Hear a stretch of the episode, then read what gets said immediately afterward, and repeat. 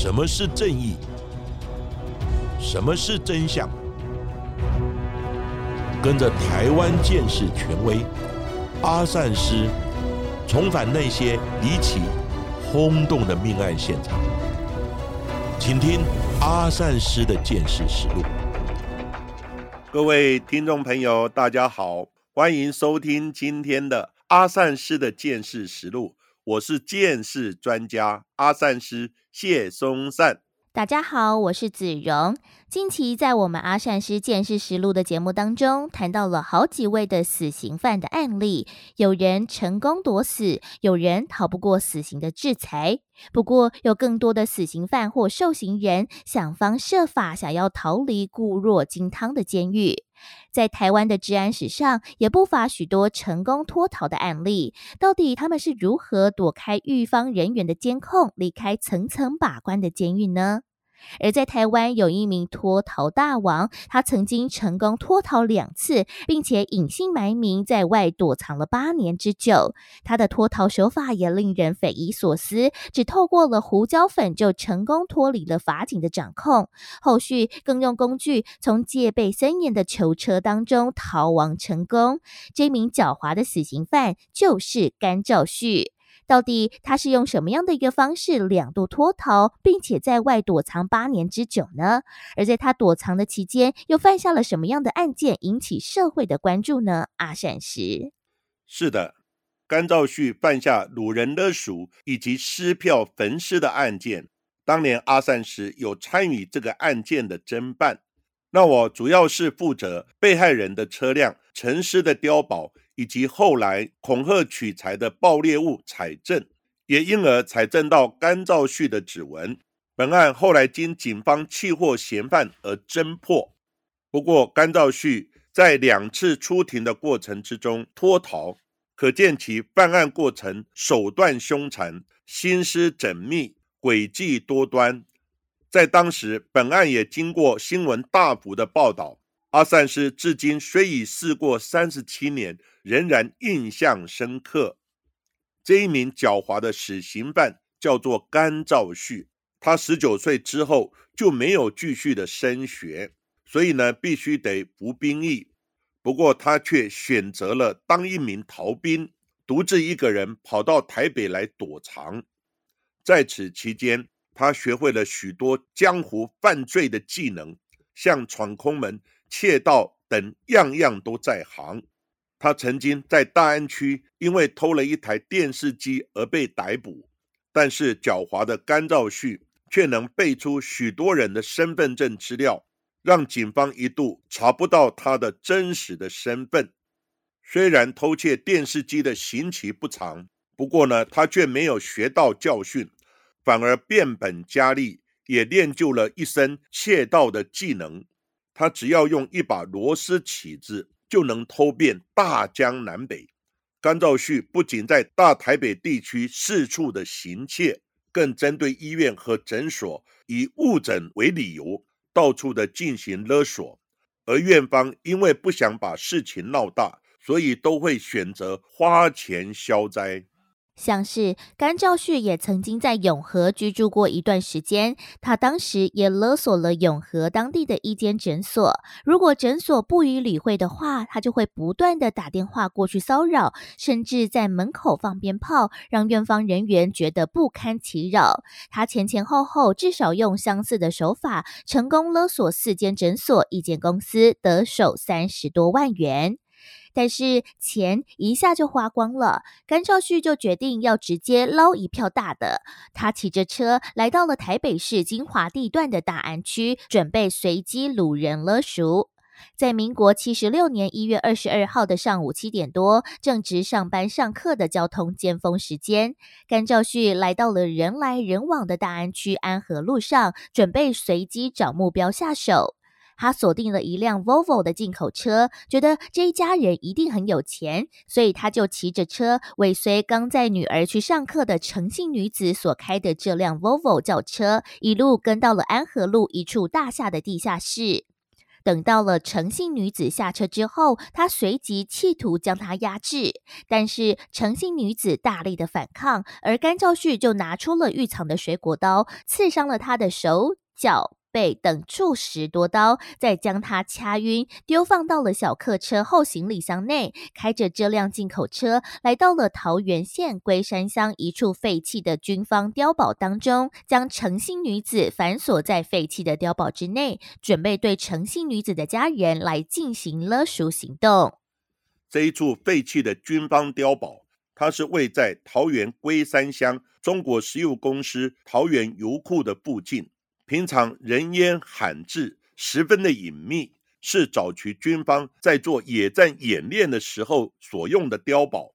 根据了解，甘兆旭在此之前大约有十五年的时间，都是以这一处废弃的碉堡为家。这里的空间也不算小，可以容纳好几个人。碉堡入口也有铁闸门以及门锁，对于甘兆旭来说，就是最佳的藏匿地点。在绑架诚信女子之后，也将她带到这一边来安置。这一名被绑的诚信女子是一间贸易公司的老板娘，家境颇为富裕，而她的先生正在美国出差，要隔天才会回到台湾。那甘兆旭心想，刚好可以等到隔天天亮之后，再找时机打电话给诚信女子的丈夫来勒索，好好的大捞一笔。但是甘兆旭看陈姓女子的状况好像不是很好，伤口也不断的流血。为了确保肉票的安全，他还开车外出购买了绷带、药物以及棉被等等物品，准备带回碉堡内帮陈姓女子来包扎伤口。但是没有想到，回到碉堡之后，发现陈姓女子已经失血过多，呈现昏迷的状态。甘兆旭眼看不对劲了，干脆一不做二不休，就在当天下午四五点左右，直接将陈俊女子勒毙，再以棉被和铁丝捆绑尸体之后，用先前所购买的汽油浇淋在尸体上面，然后点火，企图毁尸灭迹。在进行完残忍的杀人犯行之后，甘兆旭就驾驶诚信女子的车逃离了碉堡，最后把车子弃置在桃园中正国际机场的停车场处。等到隔天，诚信女子的丈夫回国之后，发现原本约好要来接机的太太没有出现，家里也完全找不到人，才惊觉大事不妙。也直到了一月二十四号，甘兆旭才打电话到诚信女子家里，向她的丈夫还有公公进行勒赎。不过这时的甘兆旭却谎称是诚信女子开车撞死了他朋友的小孩，因为口角才被他朋友刺伤，目前正在医院住院治疗，并且要求一百五十万元的和解金才会放他离开。在经过跟家属的讨价还价之后，最后以一百二十万元来达成共识。甘兆旭交代家属要将钱汇入彰化银行桃园分行一个叫做戴文来的账户之中。不过在此同时，家属不断要求想要听听诚信女子的声音，来确认她是否平安，但是都遭到了拒绝。家属也因此心生怀疑，决定报警，请警方帮忙找人。到了一月二十七日上午十点多的时候，甘兆旭带着戴文乃的银行存折，来到了彰化商业银行永和分行来查询有一百二十万的款项汇入的时候，早已经被盯上的甘兆旭就被警方当场查获。甘兆旭也如实的交代，陈姓女子已经被他杀害焚尸的事实。根据警方调查。甘兆旭有二十多笔犯罪的前科，其中大部分都是窃盗案和恐吓勒索的案件。警方随即将他带回龟山的废弃碉堡。甘兆旭看到被害人焦黑的尸体，他还下跪痛哭，祈求死者以及家属的原谅。不过，他却矢口否认掳人勒赎和杀人的犯意。狡猾的甘兆旭。不断的用各种理由来推脱。他表示，当天是因为跟陈姓女子发生车祸擦撞的意外，陈姓女子置之不理，才会尾随他回到大厦地下室找他来理论，在口角中不小心将他刺伤了，一时的心慌才会将他搬到车子后行李箱里面。本来打算将他送医，没想到半路上却发现陈姓女子已经失血过多死亡了。他并没有将陈姓女子勒死，他也没有杀人的意图。而之所以会将她焚尸，是因为怕尸体会发臭，遭到野狗的啃食，所以呢，他才会焚烧尸体。他也说之后会打电话给家属，是想要求道歉。他并没有提及钱的事情，是家属说要和解，他才开出金额的。当然，甘兆旭的说辞并没有被采信，而且在庭审的过程当中，甘兆旭也一直声称遭到了警方违法羁押和刑求逼供。不过，法医的解剖报告和现场的勘验结果都显示他罪证确凿，最后以意图勒赎而掳人而故意杀害被害人罪被判处死刑。在民国七十年代，掳人勒赎杀人罪是唯一死刑，而且执行的速度可能会很快，所以甘兆旭当然想方设法想要逃死，但真的有那么容易吗？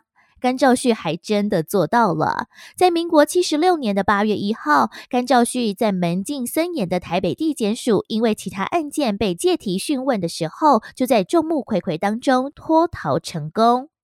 位在台北市博爱特区内的台北地检署被称为是天下第一署，因为所承办的案件大多是社会瞩目的重案，平常来来往往的人非常的多，四处也都有法警来戒备。到底身为死刑犯的甘兆旭是有什么办法可以成功逃跑的呢？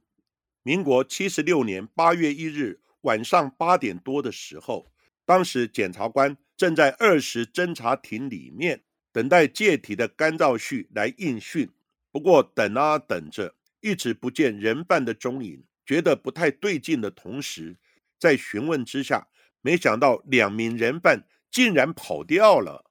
甘兆旭和另外两名林姓、万姓的人犯，他们三个人两副手铐，一同被上铐，准备从台北地检署地下室的拘留室，有两名法警。押解到一楼的侦查亭内来问讯，不过就在缓步前进的过程之中，突然法警的眼睛被类似胡椒粉的粉末来攻击，两名法警的眼睛被呛得睁不开来，甚至还狂打喷嚏。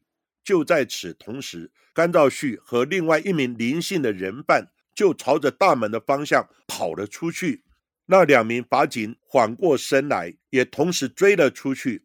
地检署门外看见有人犯脱逃，也有越来越多的法警来支援，加入了追捕的行列。不过甘兆旭一个溜烟就往左转，加速跑了出去，往台北女子师范专科学校，也就是现在的台北市立大学的方向扬长而去。法警询问附近的计程车司机，司机表示好像看到有人从女师专的围墙翻了进去。这下可不得了了，死刑犯脱逃，甚至还侵入到校园当中，所以地检署马上通知台北市警察局支援，将女尸砖的外围团团封锁，并且进入校园当中来一一搜寻，但是始终找不到甘兆旭的踪影，最后只好放弃。甘兆旭也真的靠着一把胡椒粉脱逃成功。而承办案件的检察官先是讯问了一同被上铐，但是没有一起逃跑的万姓嫌犯。万姓嫌犯他说，甘兆旭有小声的问他们两个人要不要一起逃跑，但万姓嫌犯表示，他所涉犯的罪责很轻，逃跑的话会罪加一等，他没有必要跟着逃跑，所以他选择留在原地。但他也表示，他有看到甘兆旭用着一个小小的回纹针，轻易的解开了手铐，并且拿了一把胡椒粉给准备要一起脱逃的林姓嫌犯，并且说等等要一起合作。之后就在缓步前往侦查庭的过程当中，两个人就对着押解的法警撒了满脸的胡椒，顺利逃跑出地检署的大门。在门禁森严的台北地检署，跑丢了两名人犯。让地检署以警方颜面尽失。不过后续法警有顺利逮回跟甘兆旭一同上手铐并且脱逃的林姓嫌犯。林姓嫌犯供称，他看到甘兆旭是用一个小铁片将手铐解开，并且偷偷的塞给他一包胡椒粉，让他等一下一起合作逃跑。但是这个胡椒粉和开手铐的工具到底是怎么来的呢？因为无论是要进出监狱或是看守所，都必须经过严格的检查身体，是全身裸体的检查方式，看是否有夹带违禁的物品。那到底胡椒粉是怎么来的呢？所以检察官就合理的怀疑，可能有外人协助犯案。不过地检署内门禁森严，到底是在哪个时间点，在哪里将胡椒粉？交给甘兆旭的呢？检察官也是一头雾水，在询问负责提讯甘兆旭出监的台北市刑警大队侦事队，那侦事队的干员就表示，他们中午吃的是炒饭，会不会是在吃饭的时候拿到的胡椒粉呢？又或者是会不会是他在监狱中吃泡面的时候，偷偷将泡面的胡椒粉藏了起来，而没有被人发现呢？警方调查发现，甘兆旭非常的会替自己制造机会。他时常自首自己又犯了哪些案件，骗了哪些人的钱等等，来替自己制造更多的案件。因为这样，检警在侦办的过程当中，才会一再的因为案件侦办的需求，将他提审出来调查。而每一次出来的过程，都让他可以观察地形、了解流程，也可能因此搜集他逃脱时候会用到的道具。甘兆旭在逃跑时，早就早就已经因为他涉犯绑架、杀害诚信女子的案件，一审被判死刑。而逃跑当天到台北地检署，是因为另外自首假期案件才被提讯，才有机会走出监狱，抓准逃跑时机。不过，他人到底会跑去哪里呢？想要亡命天涯，也必须要有钱才行。是亲友资助吗？还是他持续透过了犯案来获取不当的钱财呢？警方锁定他先前待过的高雄和桃园的地区，看是否有亲友接应，或是呢给他资助。不过调查许久，却查不出任何蛛丝马迹，所以甘兆旭的脱逃案。也渐渐的沉寂了下来，直到两年后，就是民国七十八年，甘兆旭才因为逃兵通缉犯的身份被军方的单位来逮捕，也关进了台南军人监狱，服完逃兵的刑期。在服刑完毕之后，他又被送往台南的看守所，再次的羁押。不过这一次，甘兆旭依然不打算乖乖的待在牢里。他又再次计划另一个脱逃的行动，而这一次要实施脱逃的地点，竟然是有如铜墙铁壁的囚车当中。在民国七十九年十月份的某一天早上九点半，有一台大型的警备车载着十七名的人犯，从台南看守所要到台南高分院来聆听判决的结果。那这一次，甘兆旭又再次制造诉讼。被借题应讯的机会，搭上了这一台警备车。他选择坐在最后一排的角落，准备伺机而动。当警备车开到了台南市大同路，在停等红灯的时候，司机不经意的往外面一看，诶，怎么会有穿着看守所衣服的人犯站在路边呢？仔细一看，居然是应该在警备车上的人犯逃跑了，而且逃跑的人还不止一个。法警赶紧下车追捕，先逮到了叠坐在警备车一旁的球形人犯。法警并用无线电回报人犯脱逃的状况，也联系了辖区的警方来支援。而警方也出动了大批人力进行围捕。但是甘兆旭和另外一名中性的人犯往一旁的菜市场跑了进去。因为市场内的巷弄众多，四通八达，警方搜索多时仍然一无所获。这一次又让甘兆旭成功逃跑了。在警备车上想要脱逃，也必须得经过至少四个关卡。除了进出警备车的门之外，里面还有铁门来确保人犯被关押进去。另外，人犯还会上手铐以及脚镣，加上了有多名法警的监视。到底甘兆旭又是如何突破重重的障碍，从铜墙铁壁般的警备车内脱逃成功的呢？十三天之后，高雄的警方逮捕到跟甘兆旭一起逃跑的中信嫌犯。中信嫌犯表示，他跟甘兆旭根本不认识。只是之前有两次出庭的时候，是跟他坐在同一台警备车逃脱的。当天是因为他跟甘兆旭靠在一起，甘兆旭问他要不要一起逃跑，他还想怎么可能呢？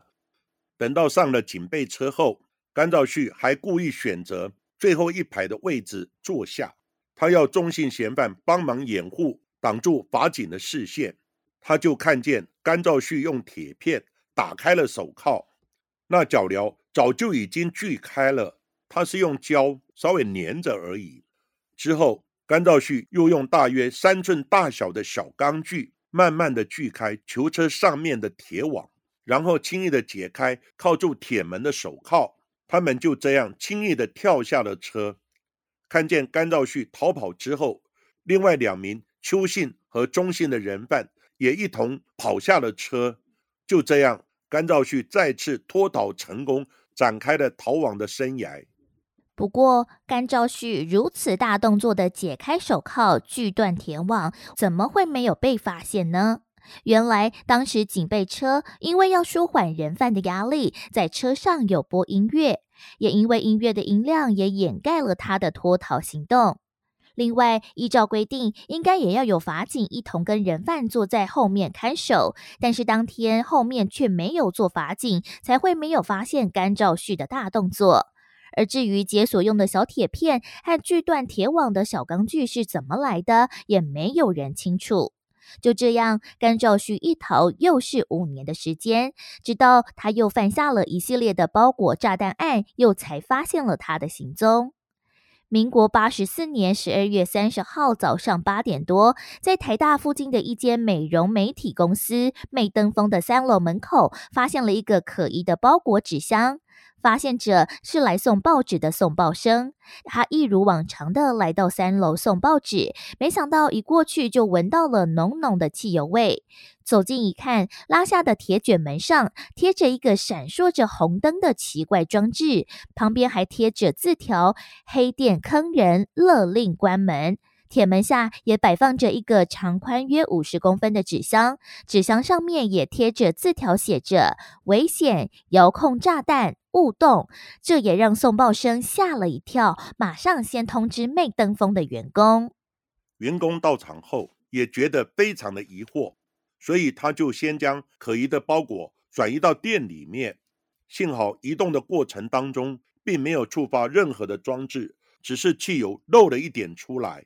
不过，这个移动的动作是非常危险的，因为你不知道这个包裹到底是什么装置，如果一移动就可能会爆炸，那后果就不堪设想了。店员在报警之后，警方也赶到现场，先疏散同一栋大楼所有的人员，一边也查看是否有可疑的对象，因为放置爆裂物的歹徒也有可能混在人群之中。根据警方的爆裂物处理程序，会在现场用 X 光来透视，确认爆裂物的内容物的状况，再判断该如何来处理。不过，因为这个可疑包裹所摆放的位置不利于 X 光透视及确认，所以无法判断里面到底暗藏着怎么样的装置。所以，防爆小组先是将这个包裹从三楼用延伸杆和绳索一致吊到一楼。再将它装入防爆桶之中，然后把爆裂物再到信义分局后方的空地上面，再用水炮把爆裂物摧毁掉。因为阿三师在职的时候也曾经受过专业的防爆以及拆除爆裂物的训练，所以我对爆裂物的危害也有所了解。一般民众在发现不明的物品有疑似爆裂物的可能性，就千万不要移动，赶快的报警。那警察到达现场之后，就应该马上封锁现场，疏散民众，以及通知防爆专业人员来处理，同时进行周遭的查访以及调阅附近的监视录影带等。那防爆人员抵达现场之后，也必须先穿着防爆装，并用 X 光机先透视爆裂物的内部装置。如果情况不许可，则会用长的延伸杆或防爆的机器人将爆裂物移至放入防爆桶内，再用防爆车再到空旷的地方，然后进行 X 光的透视，最后再用水炮来击毁以及收证鉴定与分析研判。那爆裂物的结构主要包含四个部分，主要包含有火炸药、点火装置、开关以及容器。其中最可怕的就是开关，它变化莫测，所以呢也被称为鬼雷装置。例如定时、抗动、抗压、松发、光控、声控、触控以及遥控等等。简单来说。就是不能乱动、随意的拆除或用手电筒照或大声讲话等等都不可以。此外，随着电子产品的进步，爆裂物的开关也引用了遥控起爆或是手机引爆等设计。例如，西班牙马德里的火车大爆炸，死伤有数百人之多，歹徒就是用手机起爆背包里面的炸药。所以呢，万一发现，可疑的爆裂物，千万不要乱动，就是赶快的报警，然后呢，等待专业的防爆人员来进行处理。等到了爆裂物被破坏、确认安全之后，监视小组马上就对爆裂物的内容物还有结构来进行监视，发现里面有柴油、电子零件、遥控接收装置等等的物体，但没有爆裂物组成要件的火药。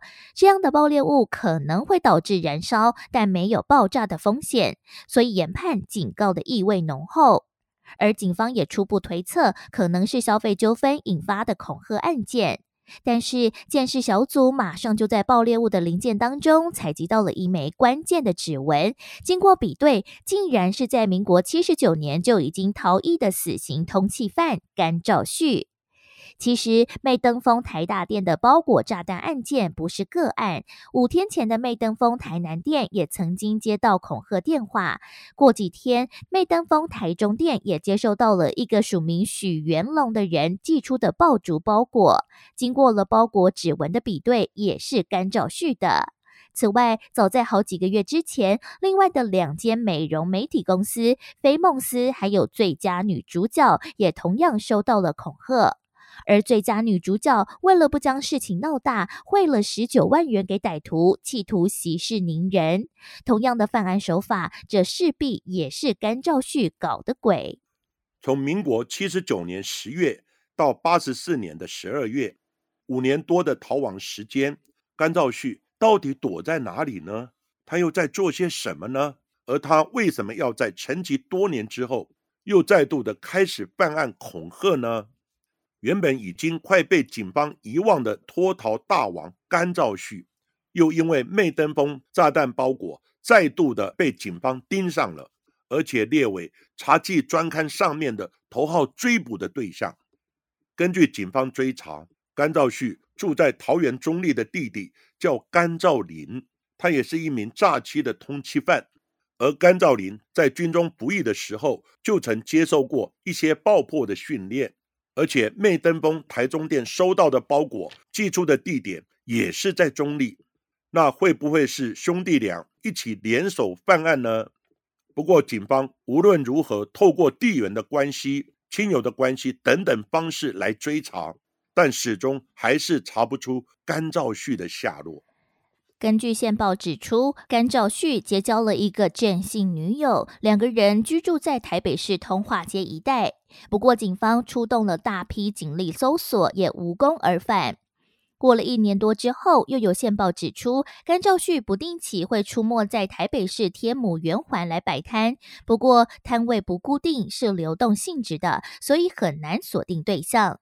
直到民国八十七年，一名台北市的员警在辖区巡逻的时候，看到了天母的农会超市里头这名摊商男子，十分的眼熟。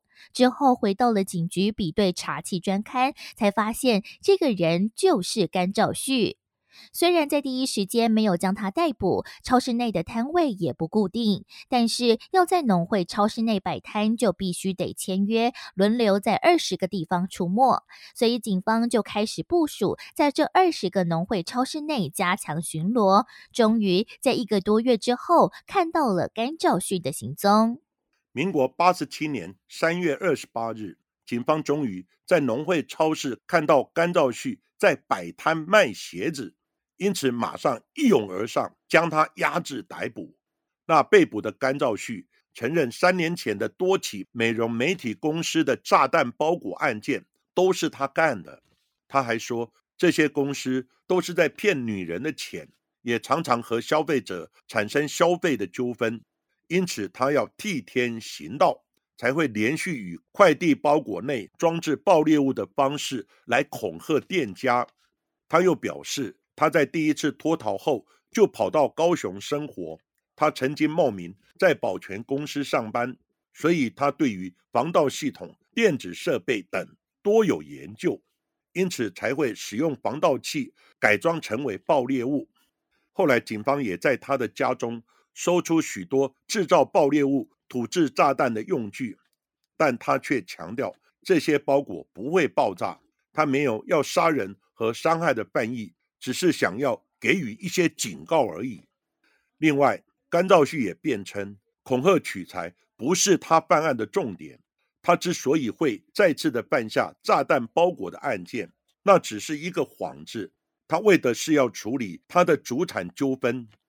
他表示自己有上亿元的主产被并吞了，问题迟迟无法解决，所以他才会想用制造新闻事件的方式来引发讨论。并且鲜血情绪，在甘兆旭逃亡的八年期间，他换过许多身份。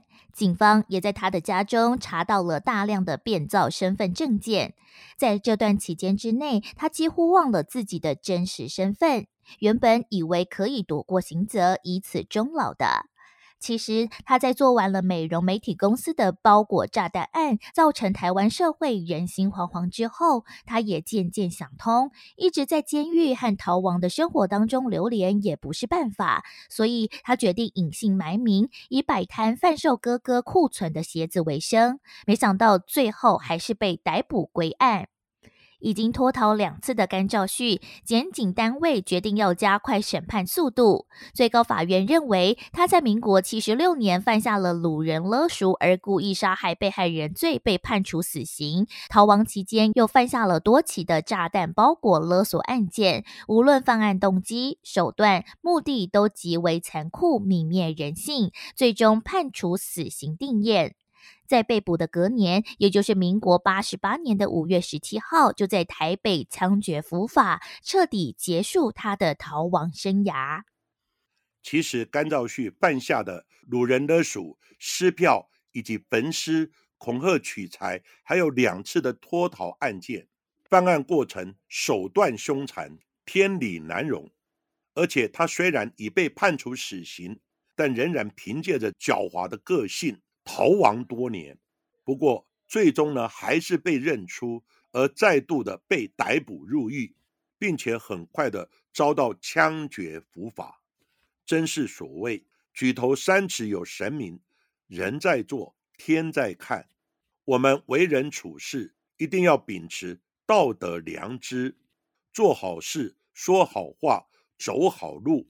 因为人的所作所为，终会得到果报。善有善报，恶有恶报，不是不报，是时候未到也。